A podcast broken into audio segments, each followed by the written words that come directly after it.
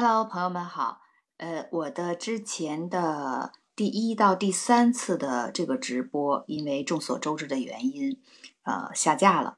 所以呢，我想了个办法，准备再重新恢复一下。不然的话，可能大家跟这个第四期的直播的内容接不上。所以我们再重新从头开始哈。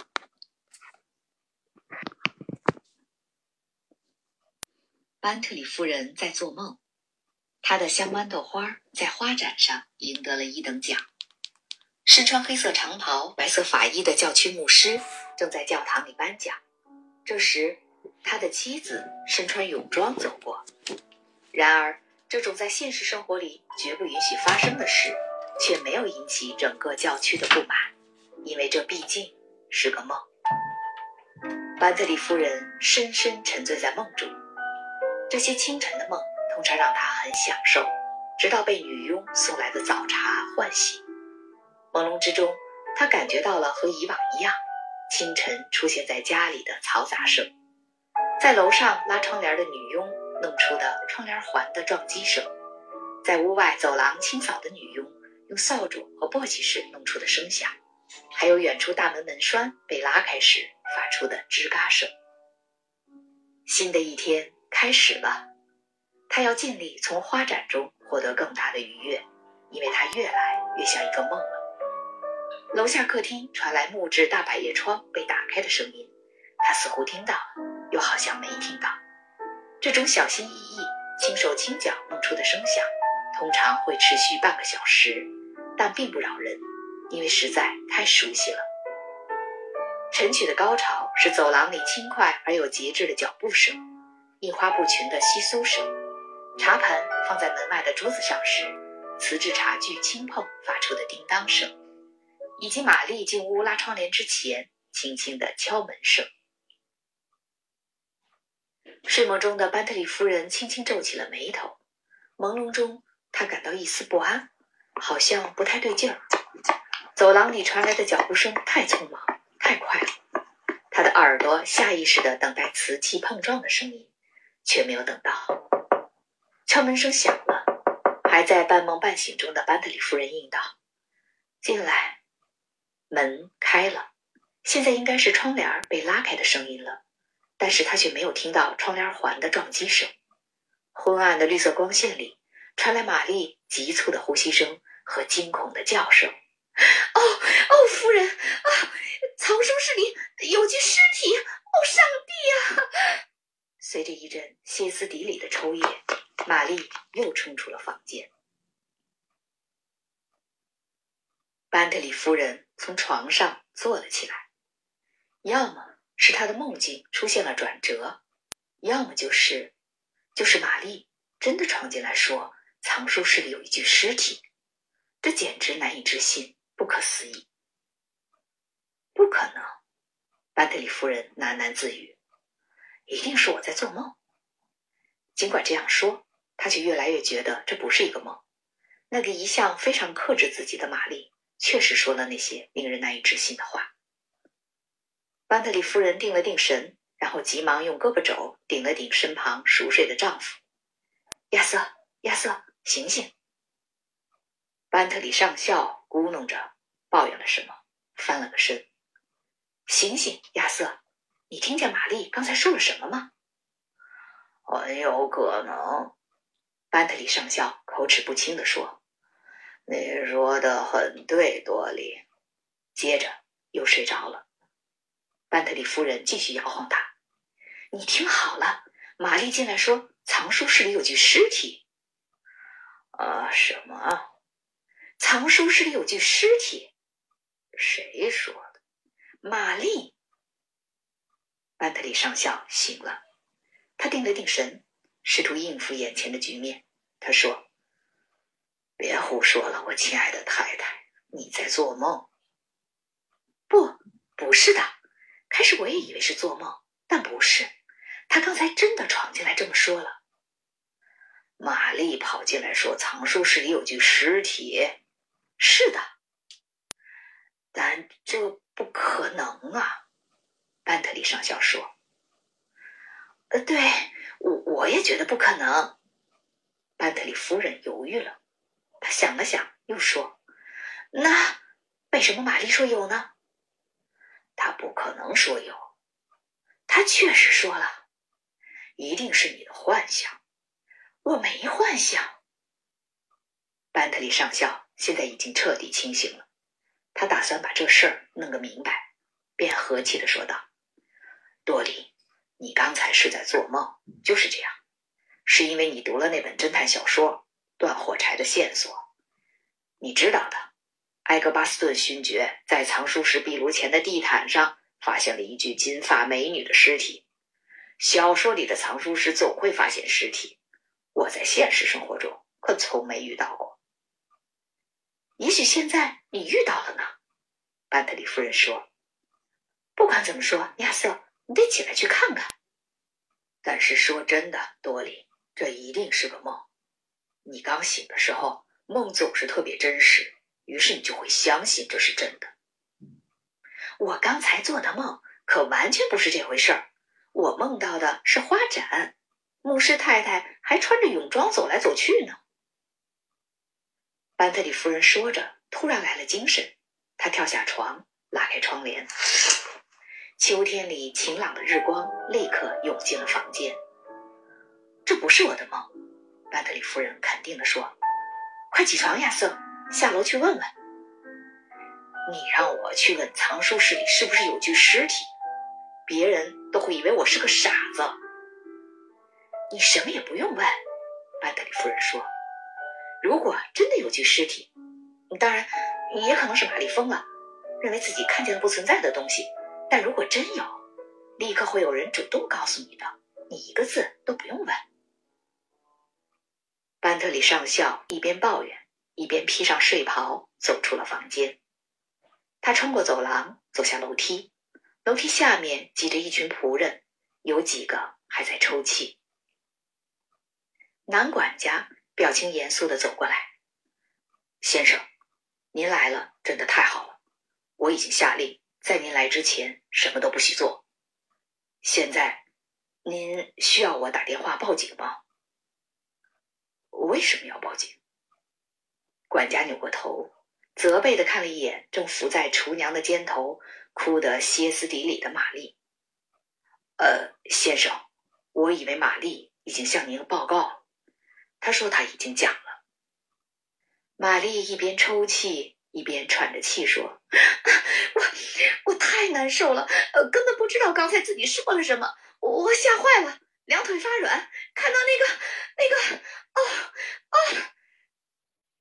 厨娘赶紧轻声安慰着：“没事了，没事了。”玛丽有些害怕是正常的，先生，是他发现了那可怕的场景。管家解释说：“他和平时一样走进藏书室拉窗帘，然后差点被尸体绊倒。”洛里莫，你是说？班特里上校追问道：“哦，我的藏书室里真的有具尸体？我的藏书室？恐怕是的，先生，您最好亲自去看看。”感谢您的收听，我们下集见。相信你已经被引人入胜的剧情所吸引，快来评论区留言，为主播打 call。听众朋友们好，欢迎收听知识姐为您带来的英国著名女作家阿加莎·克里斯蒂的侦探推理小说《藏书室女尸之谜》。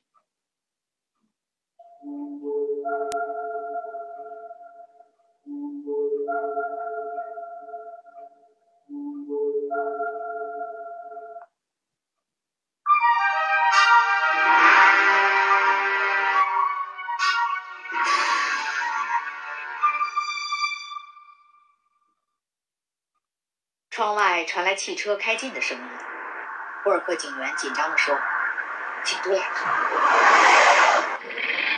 正如他所深信的，上等人不会令人失望。班特里夫人立刻走向门口，马普尔小姐紧跟在后。别紧张，布尔克。布尔克马上松了口气。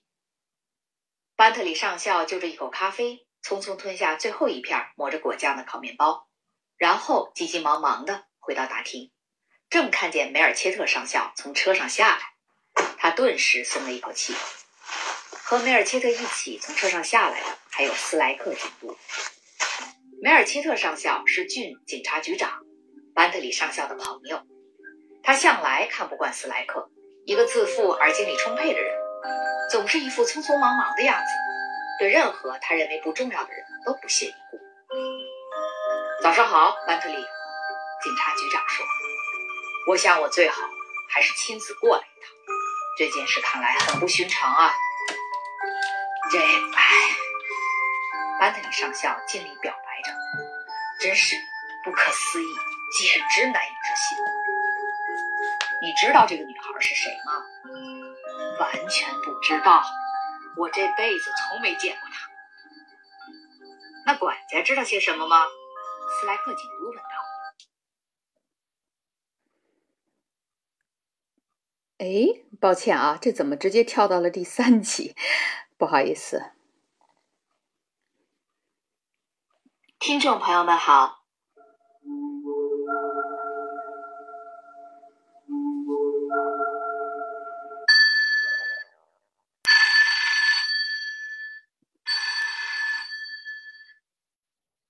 喂，这里是警察局。是的，你是哪位？博尔克警员一手握着听筒，另一手在系着制服上衣的扣子。是，是，哥辛顿大宅。哦，呃，早上好，先生。博尔克警员的语气起了点变化。当他弄明白对方是警察局比赛活动的慷慨资助人和当地的行政官员，语气里便少了些不耐烦的官腔。是的，先生，有什么我能为您效劳的吗？对不起，先生，我没太听明白。您是说尸体？您是说，先生，陌生年轻女人的尸体？哦，呃，好的，您就交给我办吧，先生。波尔克警员放下听筒，吹了一声长长的口哨，接着去拨上司的电话。这时，波尔克夫人从厨房探出头来，身上带着诱人的煎培根的香味儿。出了什么事儿？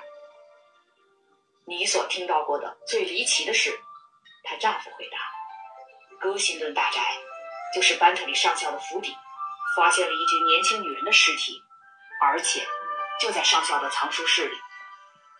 是谋杀吗？上校说是被勒死的。那女人是谁？上校说他根本不认识。那他在上校的藏书室里干什么？”博尔克警员责备的看了妻子一眼，示意她安静，然后对着电话听筒严肃的说：“是斯莱克警督吗？我是博尔克警员，我接到报案，说今天早上七点十五分发现了一具年轻女人的尸体。”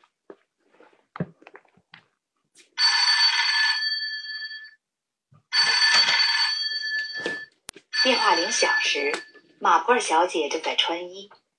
铃声让她多少有点不安。通常这个时候没有人会给她打电话。她是一位严谨的老小姐，平时生活有条不紊，出人意料的电话总会让她揣摩半天。天哪！马普尔小姐困惑地看着电话，会是谁呢？在乡间，九点到九点半是街坊邻居互相致电问好的时间，一天的计划安排、邀请做客等等。都是那个时候的话题。如果猪肉交易出现危机，肉铺老板九点前就会打来电话。但是马普尔小姐认识的任何人都不会在早上八点以前就来电话，准确的说是八点差一刻。即使是电报也太早了，因为邮局八点才会开门。一定是打错了，马普尔小姐断定。她走到不耐烦的电话机旁，拿起了听筒。喂，哪位？简，是你吗？马普尔小姐大吃一惊。是我，你起的可真早，多莉。电话那头传来班特里夫人急促不安的声音。发生了最可怕的事。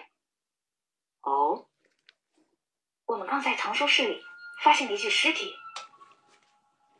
一时间，马普尔小姐还以为她的朋友精神错乱了。你们发现了什么？我知道，没人会信的。我也以为这种事只会发生在书里。今天早上，我还和亚瑟争论了很久，他才同意下楼去看看。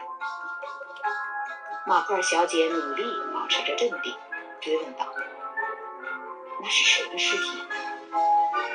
一个金发女郎，漂亮的金发女郎，又和书里一样。以前我们谁都没有见过她。她就那样躺在藏书室里，已经死了。所以你得马上过来。你想让我过去？是的，我立刻派车去接你。马坡小姐迟疑的说：“呃，当然，亲爱的，如果我能给你带去一些安慰。”哦不，我不需要什么安慰。我知道你对谋杀案很擅长。呃，说真的。我那一点小成功，大多是理论上的。可是你就是特别擅长侦破谋杀案呐。那姑娘是被勒死的，就是谋杀。我认为，如果家里出了谋杀案，能自己侦破就太好了。你明白我的意思吧？我要请你过来，帮我找出凶手，解开谜团。这太让人激动了，不是吗？是的，呃，当然，如果我能帮上忙，那好极了。亚瑟现在不太好对付，他似乎认为我不应该对这件事感兴趣。当然，我知道这件事令人难过，可我并不认识那个女孩啊。她看上去一点也不真实，你见了她就会明白我的意思了。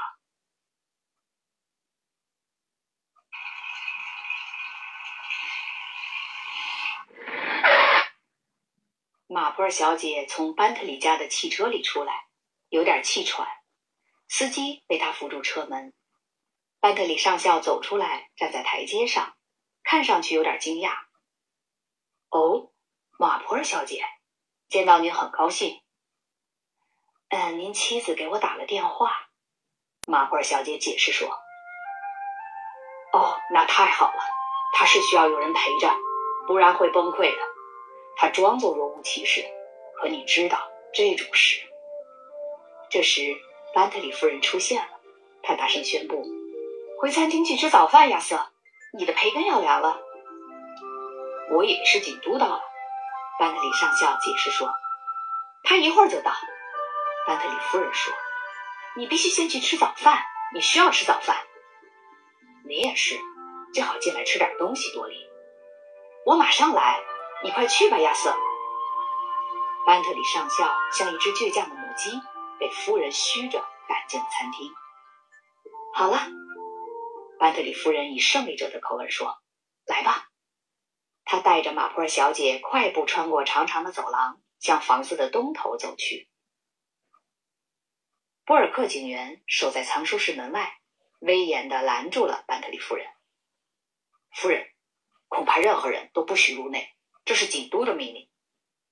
行了，布尔克，班特里夫人说。你是认识马普尔小姐的，让她看看尸体，这很重要。别犯愣了，布尔克，这毕竟是我的藏书室，不是吗？布尔克警员让步了，他向来习惯屈从于上等人。不过他心想，这件事可绝不能让警督知道。嗯，那任何东西都不要碰，他警告两位女士。当然不会，安特里夫人不耐烦地说。如果你愿意，可以进来看着我们。博尔克警员没错过这次许可，他确实想进去。班特里夫人带着他的朋友凯旋般的穿过藏书室，来到一个老式的大壁炉的前面。他以戏剧到了高潮般的架势叫着：“喏，看那儿！”马普尔小姐直到此时才明白，他朋友所说的那个死去的女孩看起来不真实是什么意思。藏书室极好的体现了主人的特点，非常宽敞、陈旧而凌乱。几张快散架的大扶手椅，摆在大写字台上的烟斗、书籍和不动产文件。墙上挂着一两幅古旧的家庭成员肖像，还有几幅粗糙的维多利亚时期的水彩画。以及一些自以为乐的狩猎主题绘画。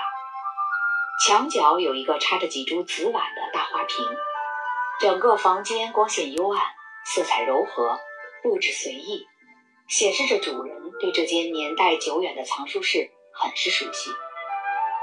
然而，横在壁炉前熊皮地毯上的事物却是新奇的、突兀的、惊悚的。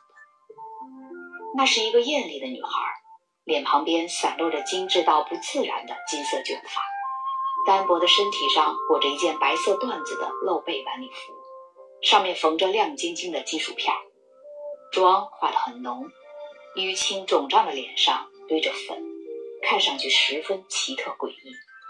厚厚的眼影膏横在变形的眼皮上，涂得猩红的嘴唇像一道深深的伤口。他的手指甲和廉价的银色凉鞋映衬的脚指甲上都涂着血红的指甲油。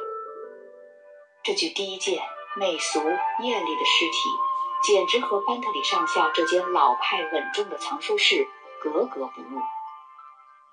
班特里夫人喃喃地轻声说道：“你现在明白我的意思了吧？一点儿也不真实。”站在他身边的老妇人点了点头。若有所思的俯视着这具蜷曲着的尸体，最后，马普尔小姐轻声的说：“她很年轻。”啊，是的，我想是的。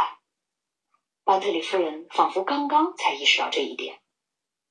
马普尔小姐弯下腰，她没碰那个女孩，只是看着女孩紧抓着衣襟的手指，他们似乎在为生命。做最后的疯狂挣扎。谢您的收听，我们下集见。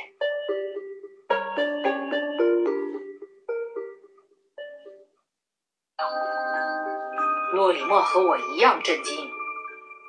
班特里上校接着说道：“餐厅里有早点，梅尔切特，想吃点什么吗？”“不用了，我们最好马上开始工作。”海多克应该就到了啊，他来了。又一辆车停在了门前，身材高大、肩膀宽阔的海多克医生从车上下来，他的另一个身份是法医。接着，从另一辆警车上下来两个便衣，其中一个拿着照相机。都准备好了吗？警察局长说：“好，我们开始吧。”斯莱克说了，尸体就在藏书室。班特里上校叹了一口气：“唉，真是不可思议呀！你知道，早上多莉坚持说女佣进了房间，告诉他藏书室里有具尸体，我就是不相信。当然，当然，这我完全明白。希望你夫人没有因为这事儿心烦意乱。他还好，他把马普尔小姐从乡下请来了，呃，陪她。马普尔小姐。”梅尔切特上校愣了一下：“为什么请她来？”“哦，大概一个女人需要另一个女人吧。”“哼，我倒是觉得你夫人想让业余侦探显显身手。马普尔小姐可是一位出名的本地侦探呢，她有一次让我们都信服了，是不是，斯莱克？”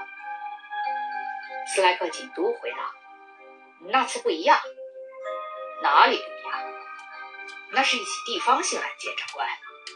这位老小姐对乡间的一切确实了如指掌，但这一次可超出了她的能力范围了。梅尔切特冷冷说：“可是斯莱克，这一次你自己也没弄明白呢。等着瞧吧，长官，用不了多久，我就能查个水落石出。”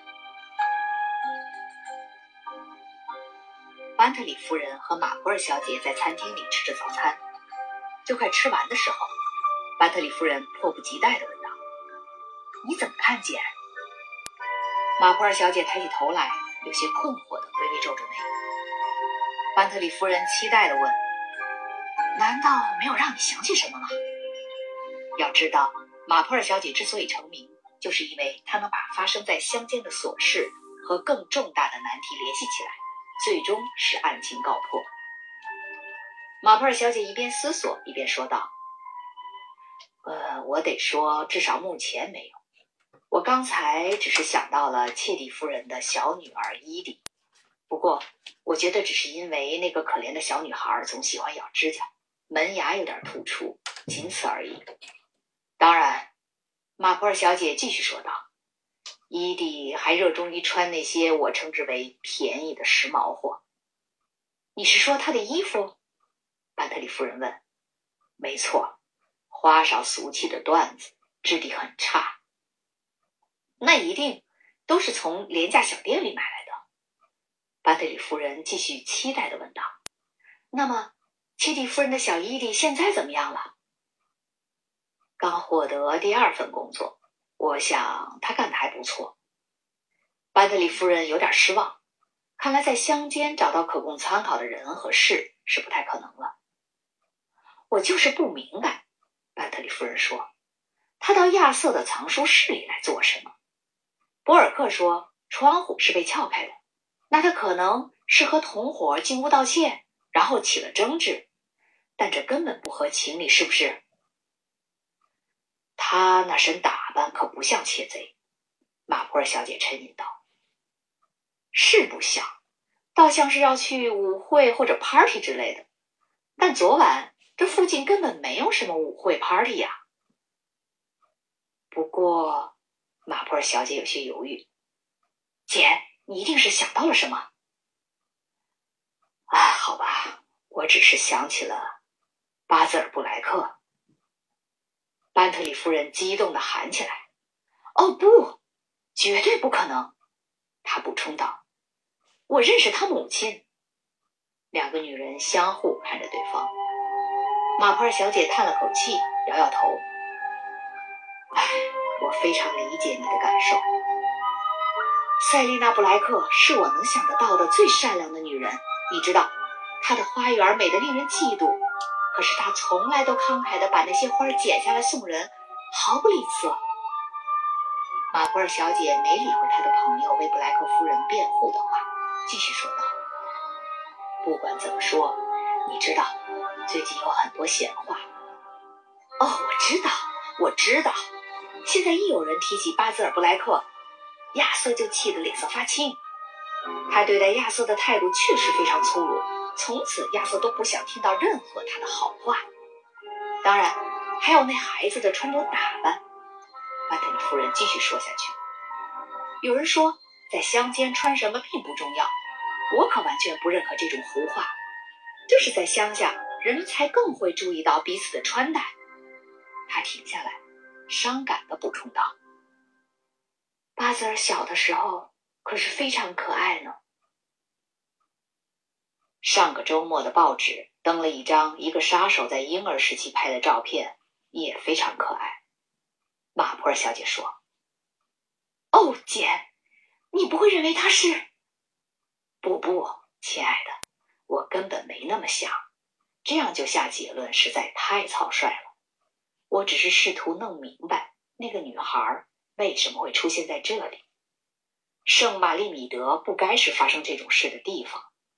唯一可能的解释就只有巴兹尔布莱克了。他的确开过 party，去年七月，你还记得吗？伦敦和电影制片厂都有人来参加，那些叫喊声和歌声简直是最可怕的噪音，而且每个人都酩酊大醉。第二天早上，乱糟糟的情景和一地的碎玻璃碴儿，你看了都不会相信。贝里老夫人还告诉过我，一个年轻女孩就睡在浴室里，身上什么也没穿。班特里夫人宽容地说：“大概是电影圈的人吧，很可能是的。而且，你大概已经听说了，最近这几个周末，巴兹尔带来了一个年轻女人，头发。”是浅金色的，班特里夫人惊讶的叫道：“你不会觉得就是这个女人吧？”啊，我也想知道。我从没在近处见过她，我也从没看清楚过她的脸。这些女孩都化着浓妆，头发和指甲看起来也全一样。嗯，姐，你说的这些很有可能是一条线索。这时，梅尔切特上校和班特里上校也在讨论着。看过尸体后，警察局长便让手下人去做他们的例行工作，自己和班特里上校一起走到另一头的书房。梅尔切特上校看起来性情暴躁，总喜欢扯嘴唇上的红色小胡子。现在他正一边扯着胡子，一边困惑地瞥着对方，最后他厉声问道：“我说，班特里，你真的不认识这个女孩吗？”班特里立刻连珠炮般的解释起来，警察局长却打断了他的话：“好吧，老兄，咱们这么说吧。”或许这会令你难堪。我知道你已经结婚，而且深爱你的妻子。不过，这话只有你知我知。如果你和这女孩有什么瓜葛，最好马上承认。你想隐瞒事实，这很自然，我能理解。可是不行，这是谋杀案，迟早都会真相大白的。当然，我不是说你勒死的那个女孩，你做不出这种事，我知道。但她毕竟是死在了这幢房子里。也许她是赶来见你，有个家伙尾随而至，然后杀了她。这不是没有可能，你懂我的意思吗？见鬼，梅尔切特！我说了，我这辈子从没见过这个女人，我不是那种人。好了好了，我不该责备你，你是世界上最好的人。但如果你说的是真的，那他为什么要来这儿？为什么会在你的藏书室里？他不是住在这附近的人，这一点我们都很清楚。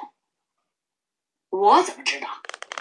班特里怒气冲冲的说道：“又不是我请他来的。”是你确实是没有，可他还是来了，似乎是想见你。你有没有收到过奇怪的信或者别的什么东西？没有。梅尔切特上校顿了几秒，换了一种巧妙的问话方式。那昨天晚上你独自一个人的时候在干什么呢？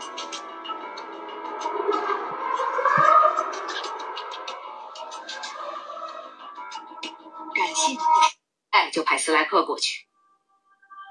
自己的侦探组，我太累了，就之之后刚过十点，我干什么了？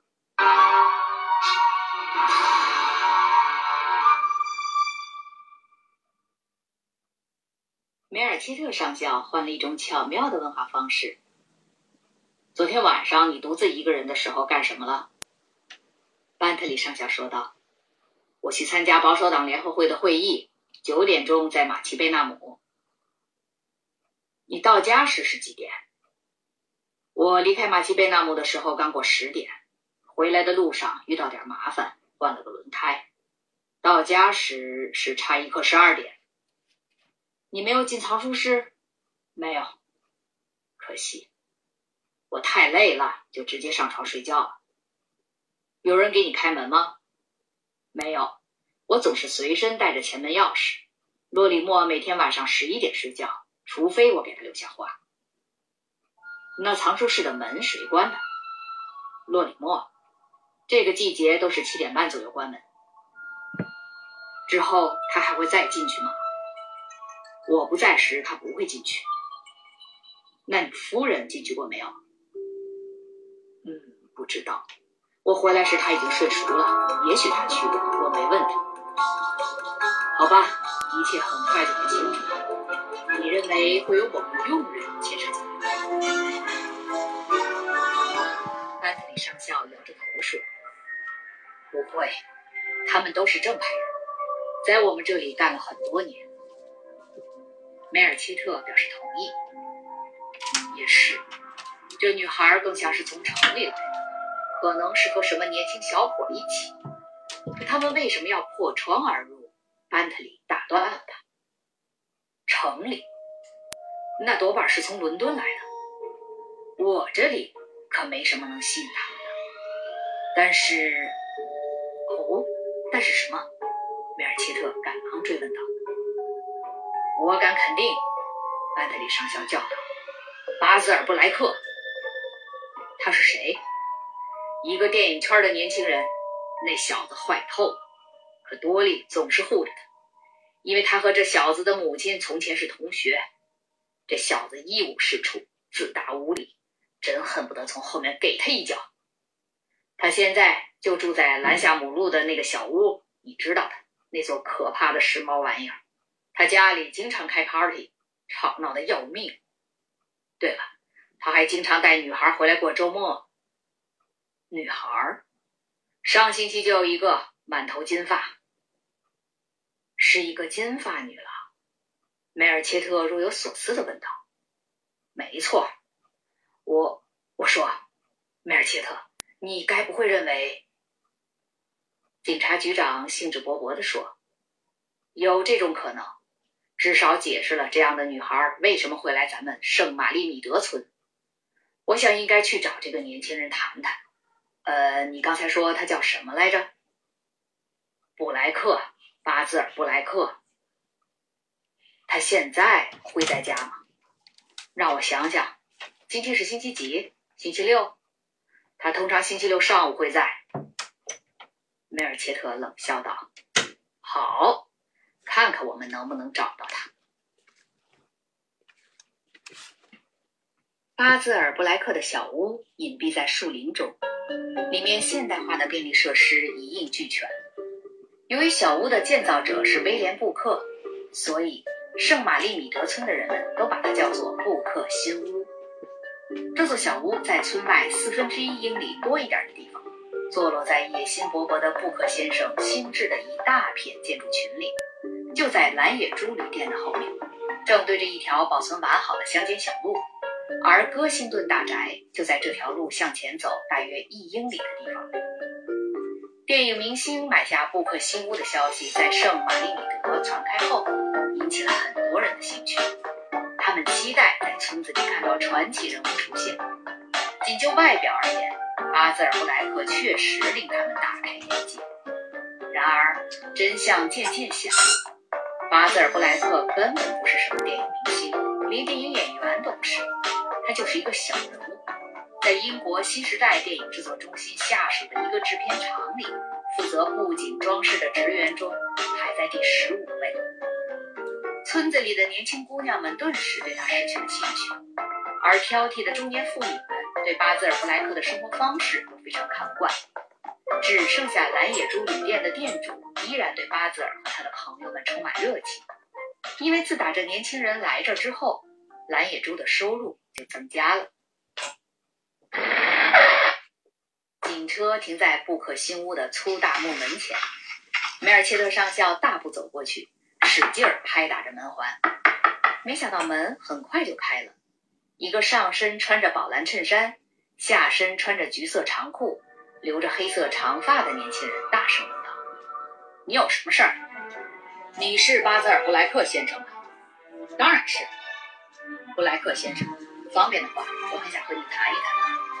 你是谁？”“我是梅尔切特上校，郡警察局长。”布莱克先生粗鲁的说道。“警察局长，这太滑稽了。”跟着他进门的梅尔切特明白了班特里上校为什么会对这个年轻人恶评如潮，他也感到一阵不快，但是他还是克制住情绪，尽量用和蔼的口气说：“你起得挺早啊，布莱克先生。”“一点不早，我还没上床呢。”“哦，我想您不是来调查我上床睡觉的时间吧？如果是，那太浪费郡里的时间和金钱了。您到底想问什么？”梅尔切特上校清了清嗓子。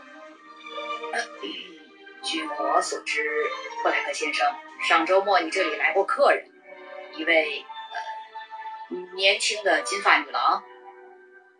巴兹尔布莱克瞪起眼，仰天大笑：“，是乡下那些长舌妇们告诉你的吧？什么时候道德观念也在你们警察的管辖范围内了？”梅尔切特干巴巴地说道。你的道德品行自然不关我的事。我来找你是因为我们发现了一个金发女人的尸体，呃，应该是从外面来的，被抹杀了。天哪！布莱克瞪着他，在什么地方？在戈辛顿大宅的藏书室里。戈辛顿，老班特里家。哦，这可太有意思了，那个卑鄙的老家伙。梅尔切特上校气得脸色通红，大声呵斥道：“请注意你的措辞，我是来问你有没有什么线索可以提供。你来这儿是想问我是不是丢了一位金发女郎？你们警察真是太会搞笑了。”随着尖利的刹车声，一辆车停在了外面。一个身穿黑底白花、宽大的真丝睡衣的年轻女人从车里匆匆出来。她涂着猩红的唇膏和浓黑的睫毛膏，头发是浅金色。她大步走到门口，用力推开门，生气地喊道：“为什么丢下我？你这个禽兽！”巴兹尔布莱克腾地站了起来。你可出现了！为什么我不能丢下你？我让你走，你不肯走啊？凭什么你说让我走我就得走？我当时正玩的高兴呢。没错，和那个下流畜生罗森堡，你知道他是什么人吗？你就是嫉妒。别高看自己了，我讨厌看见我喜欢的女孩喝起酒来毫无节制，被那个可恶的中欧人上下其手。简直胡说八道！你自己才醉得不省人事，还和那个黑头发的西班牙婊子鬼混。我带你参加 party 是想让你懂规矩，我才不会乖乖听话。你说过我们先去参加 party，然后再回这里。不尽兴之前，我是不会离开的。所以你不走，我走啊，我就回这儿了。我可不会一直闲待在那儿等着一个蠢女人，亲爱的。你可真是个有教养的人。如果你觉得能对我颐指气使，我的姑娘，那你可想错了。如果你认为你可以对我指手画脚，那你应该再想想。两个年轻人谁都不甘示弱，剑拔弩张的瞪着对方。梅尔切特上校抓住机会，大声清了清嗓子。巴兹尔布莱克立刻转过身。哦，我忘了你还在这儿。您该走了。我来介绍一下，这是戴纳里，这是郡警察局的老顽固。喏，上校，现在你看到了，我的金发女人不仅活着，而且底气十足。也许你该去为那个老班特里的小女人操心了。再见。梅尔切特上校的脸涨得通红。我建议你说话礼貌点，年轻人，你这样早晚会惹上麻烦。他怒气冲冲的大步走了出去。梅尔切特上校在自己位于马奇贝纳姆的办公室里，仔细研究着下属送来的报告。所以一切都很清楚了，长官。斯莱克警督总结道。班特里夫人晚饭后在藏书室里坐到快十点才去睡觉。离开时，她关了灯，估计之后再没有人进去了。佣人们十点半上床休息。洛里莫把酒放在大厅之后，回到自己房间。那时是差一刻十一点。除了第三女佣，没有人听到任何不寻常的声音。但他听到的也太多了：什么呻吟声、毛骨悚然的尖叫声、不祥的脚步声，天知道还有什么。和他住同房间的第二女佣说，她明明整晚都睡得很熟，没出一点声音。这些无中生有的想象给我们找了一大堆麻烦事儿。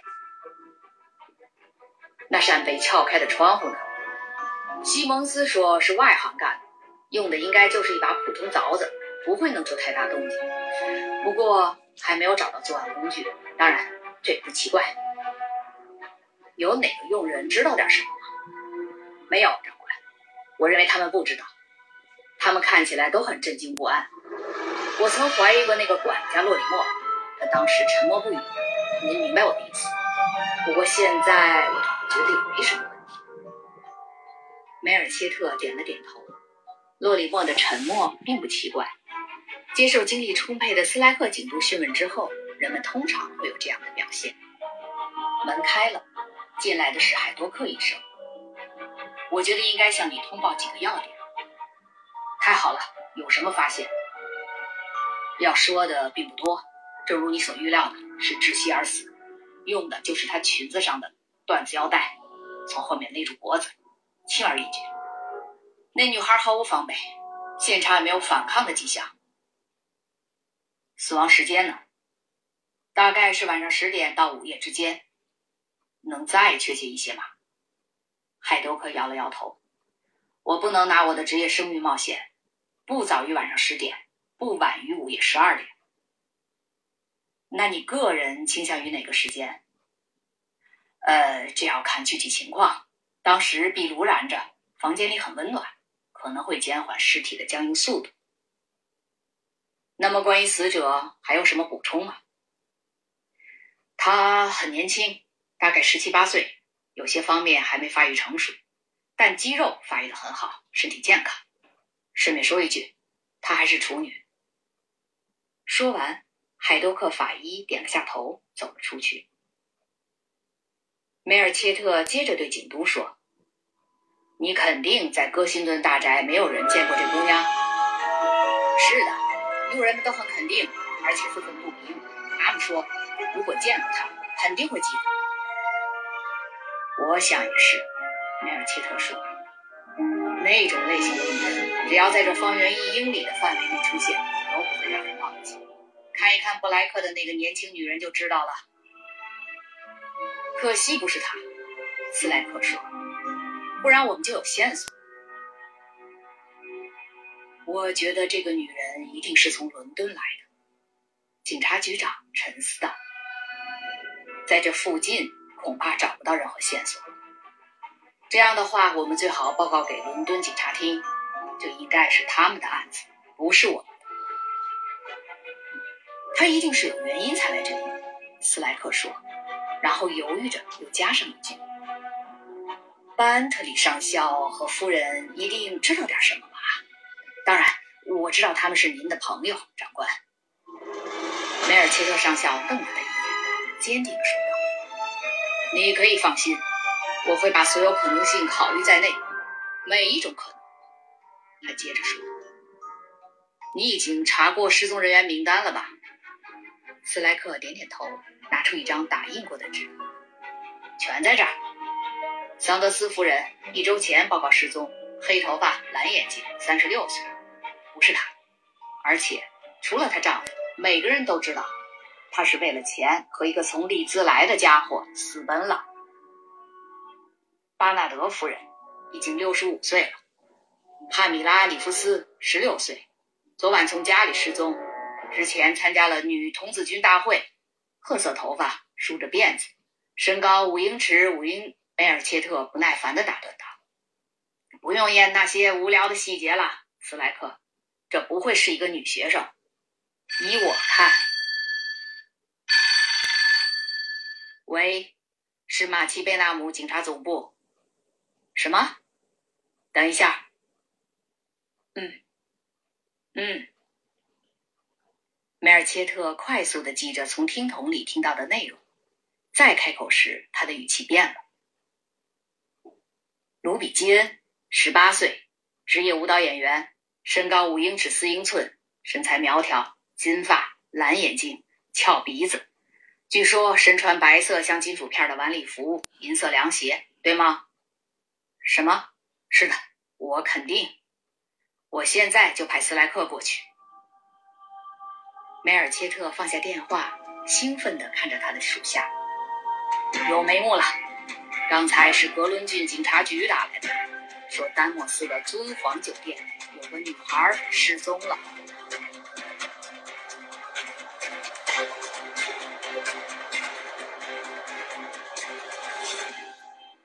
感谢您的收听，我们下集见。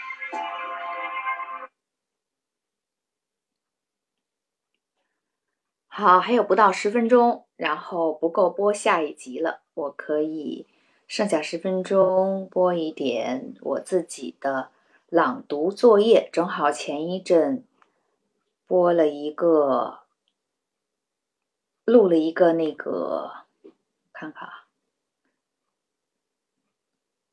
啊，那个地心呃不是海底两万里，就是儒勒·凡尔纳的科幻小说。儒勒·凡尔纳这个是大家世界闻名的科幻作家，虽然他的作品都是完成于上上个世纪了，但是还是很有意思的。第一章：寻找海怪，儒勒·凡尔纳。一八六六年是不寻常的一年，那一年中所发生的事情令人至今难以忘怀。在那一年，海中突然出现了一种不知名的危险怪物，引起了全世界的震惊。这种海怪呈长椭圆形，体积巨大，动作灵活，而且每次出现的时候还会发出奇异的荧光。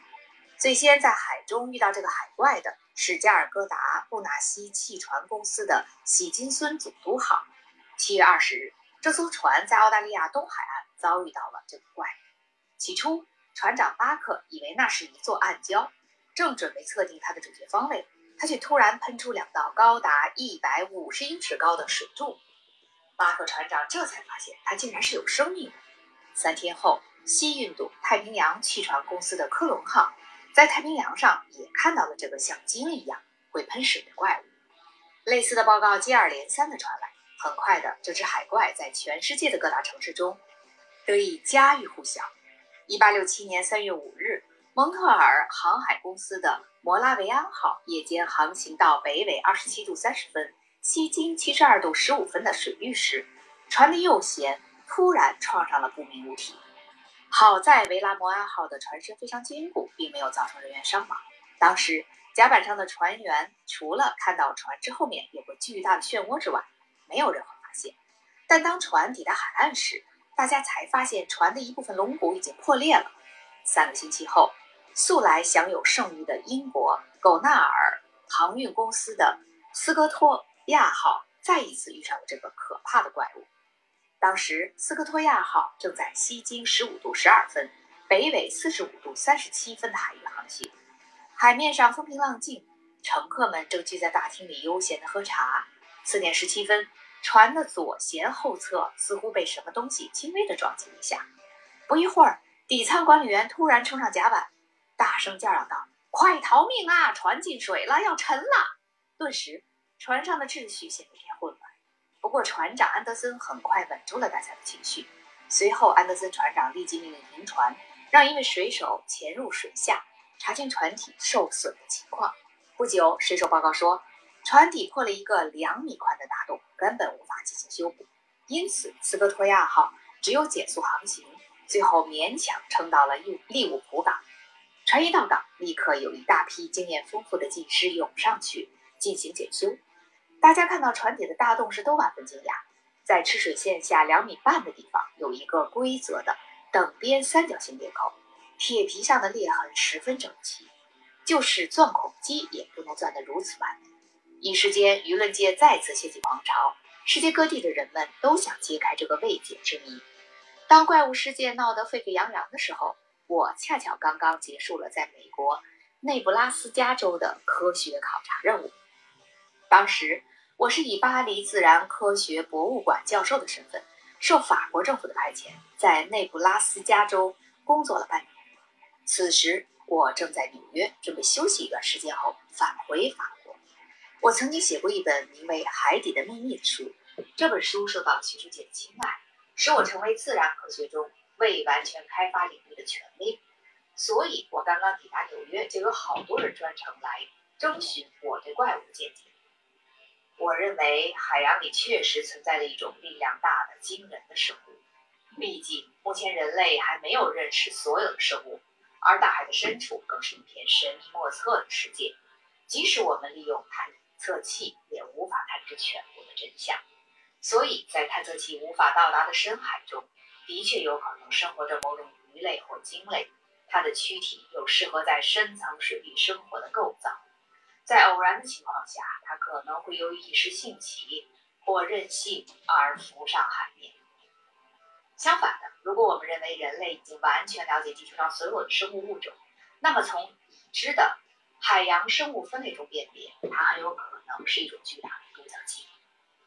因此，在还没有得到更新、更丰富的资料之前，我认为它是一种海生独角兽。它的身躯一定非常庞大，它的武装像是战舰上所装有的冲角，同时它又具备战舰的重量和动力。我的这个观点发表在《纽约新区论坛报》上，立即引起了巨大的反响。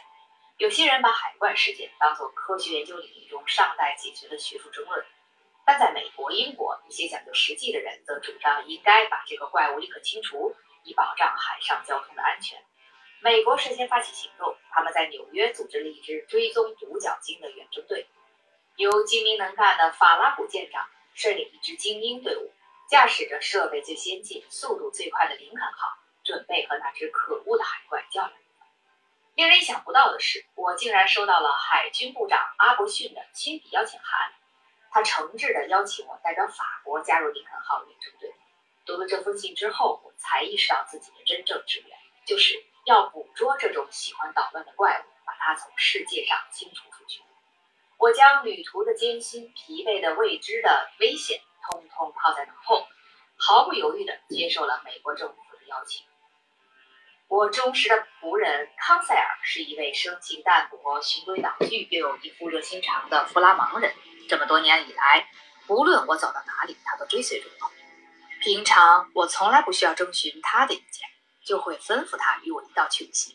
可是这一次的情况不同了，因为此次远航充满了危险，甚至有可能葬身海底，所以我必须将旅行的危险性向他交代清楚，让他来决定去留。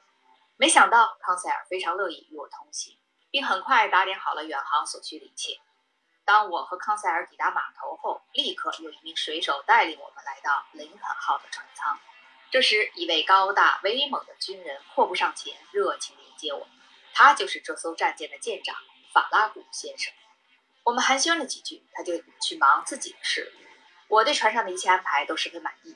我的舱房位于船的后部，对面就是军官的餐厅。为了执行消灭海怪的任务，人们特意对林肯号进行了改装。它是一艘速度很快的二级战舰，装有高压蒸汽机以提供动力，船速可达到每小时十八点三海里。而法拉古舰长更是。优秀而称职的指挥者，对他而言，船就是他的灵魂。至于那个惊雷动物，法拉古从不怀疑它的存在。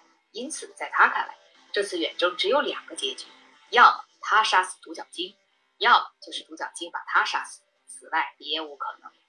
为此，法拉古舰长把一切捕鲸装备都带上了，从手制的鱼枪到弹枪，无所不。而且在船的前甲板上有一门随时处在备战状态的最新型巨炮。除此之外，林肯号还有一项法宝——鱼叉手尼德兰。他是一个加拿大人，身材魁梧，沉默寡言，性格暴躁。他身手不凡，动作灵活敏捷。尼德兰虽然并不相信有独角鲸存在，但是他对我却极有好感。六月三十日，林肯号已经航行到离南美巴塔。哥尼亚海岸三十海里远的地方，再过一个星期，我们的船就可以抵达太平洋了。那天，我和尼德兰坐在后甲板上聊天，结果我们为了到底有没有独角鲸的事发生了争执。如果是木质的船只，还有可能会被鲸的牙齿戳穿；但是如果没有确凿的证据，我是绝对不会相信鲸会做出这种事来的。尼德兰斩钉截铁地说道：“我认为大章鱼才是真正的海怪。”章鱼是软体动物，是无法损伤斯科托亚的。接着，我试着用科学道理说服他。我的推论可不是凭空而来的。一个大气压力相当于三十二英尺高的水柱压，这既是淡水压力。海水的密度比淡水的密度大。当你潜入水中，你的上面有多少倍三十二英尺的水，身体就得支撑同等倍数的大气压力。当你在水深为三十二英尺时，就要承受一万七千多千克的压力。如果一个人下潜到近万米深时，受到的压力就会增加一千倍，人就会被压成薄片。所以从这个原理来说，在这么深的海底，如果真有身长达上百米，而且还能保持压力平衡的大型脊椎动物，那么它的躯体就要用八英尺厚的钢板来制作，才能承受压力。如果这样一种动物以特别快的速度撞向一艘船的船体，会造成什么样的毁坏性的后果呢？啊，这个尼德兰显然已经被我说服了，但他还是不愿承认自己的错误。尼德兰，我哈哈大笑着说：“你真是一个固执的家伙。”反正我就是不相信，随你怎么说。尼德兰依然是一副很不服气的样子。第二章：冒险行动一，儒勒·法尔纳。林肯号平稳地沿着美洲大陆的东南海岸向前航行。七月六日，它绕过美洲大陆南端的何恩角。第二天，它已经行驶在太平洋的海面上了。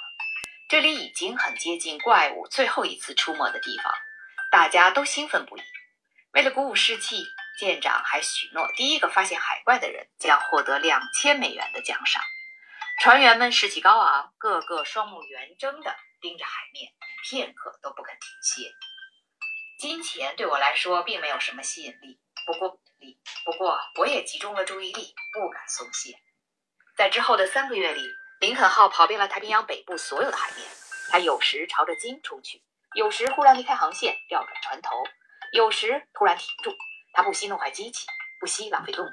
从日本海岸到美洲海岸，没有一处不曾搜索过。但是，除了浩瀚无边的大海，我们什么都没有看到。船员们渐渐沉不住气了，当初激昂的斗志也不见了踪影，取而代之的是一股强烈的怀疑和懊恼的情绪。哎，什么独角鲸，根本就是骗人的！我早就说，这个世界上绝对不可能有什么海怪的。大家喋喋不休地抱怨着，精神萎靡不振。但是法拉古舰长仍在坚持，再等三天吧。三天之内，如果仍未发现目标，我们就调转航线回美国去。大家互相对视着，只好同意再坚持三天。如果仍是一无所获，我们就打算在十一月五日返航。十一月四日晚上八点，林肯号航行到东经一百三十六度四十二分，北纬三十一度一百五十二分的水域。我心情沉重地倚在甲板的栏杆上，仆人康塞尔陪在我身边。也许一开始我就不该接受邀请到这儿来，也许半年前我们就该回法国去了。我也有些沮丧。好了，今天的直播就到这里，我们下期见。